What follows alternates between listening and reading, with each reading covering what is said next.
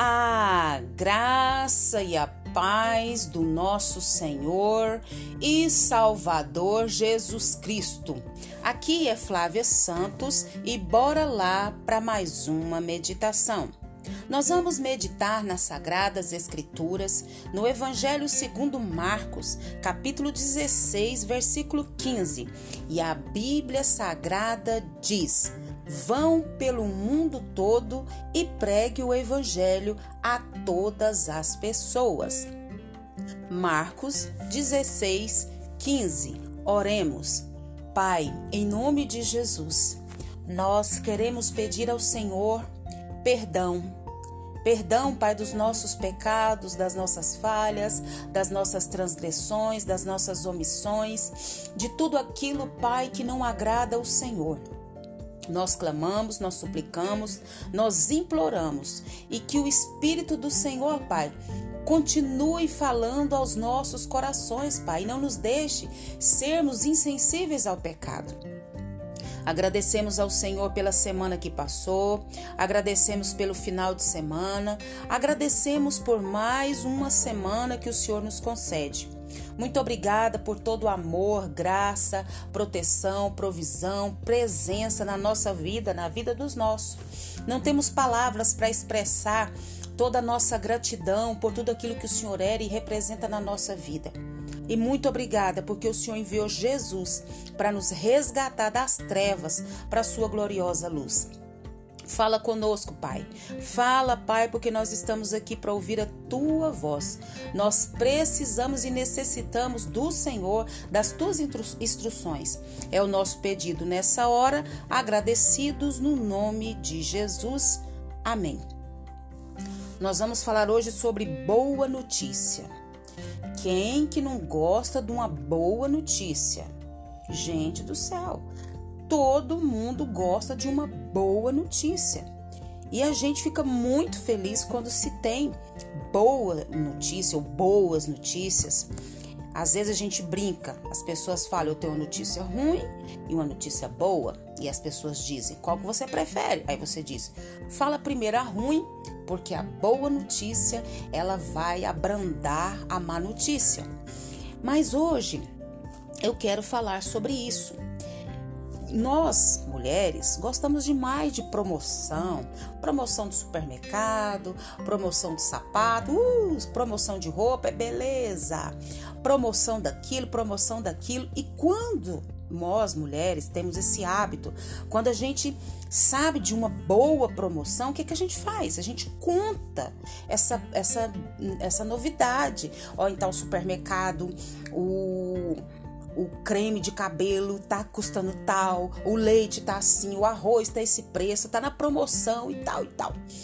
E gostamos de compartilhar é, boas notícias. E quem é que não gosta também de receber boas notícias? Então, nós vamos falar justamente sobre isso, sobre boa notícia.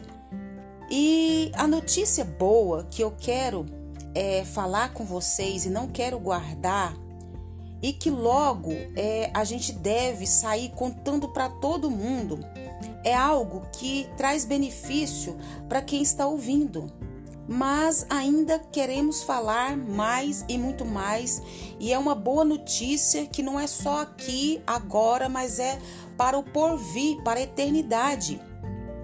E nós precisamos o que? Contar essa boa nova, essa boa notícia. Nós precisamos contar o que Jesus fez por nós. O que Jesus fez por nós na cruz do Calvário é a melhor notícia de todo mundo. Isso mesmo. Romanos 3:23 diz que nós estávamos andando a passos largos para o inferno. Lá em Romanos 3:23 diz que todos pecaram e destituídos estão da glória de Deus. Ou seja, todos que nasceram depois de Adão e Eva já nasceram condenados ao inferno. Então a boa notícia, a melhor de todas, é que Jesus veio ao mundo. E ele veio ao mundo o quê? Para nos salvar dessa condenação eterna. O que é essa condenação eterna? É passar a eternidade longe de Deus, longe da glória de Deus, longe de todos aqueles que tiveram um encontro real com Jesus, com seus anjos. Então, essa é a melhor a melhor notícia do mundo, que nós estávamos com o rumo certo a uma eternidade sem Deus. Mas Jesus, pela sua infinita glória, mudou essa história.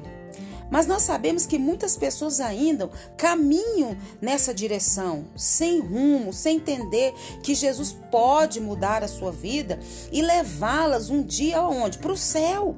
Que Ele pode nos dar vida, tão vida abençoada, tanto aqui quanto no porvir e que ele, Jesus, nos alcançou e nos deixou uma missão. Jesus nos alcançou, Jesus nos salvou e ele nos deixou uma missão, que é o texto que nós lemos. Vão pelo mundo todo e pregue o evangelho a todas as pessoas. Essa é a nossa missão. A missão de contar aos outros a escolha que um dia nós fizemos de quê? De seguir Jesus, de ser é, filhos de Deus, coerdeiros com Cristo, de sermos livres, libertos da escravidão do pecado. E agora nós somos livres em Jesus porque reconhecemos quem é Deus, reconhecemos que somos pecadores, reconhecemos que Deus enviou Jesus para nos salvar, para nos libertar, para nos dar vida aqui, agora e no porvir. Você pode dar um glória a Deus, aleluia, por isso, porque essa é a melhor notícia. Não tem promoção melhor, não tem liquidação melhor, não tem nada nesse mundo que pode se comparar com essa boa notícia. Então ele nos alcançou e nós não podemos guardar para nós esta boa notícia, essa maravilhosa notícia, essa tão, tão, tão boa notícia.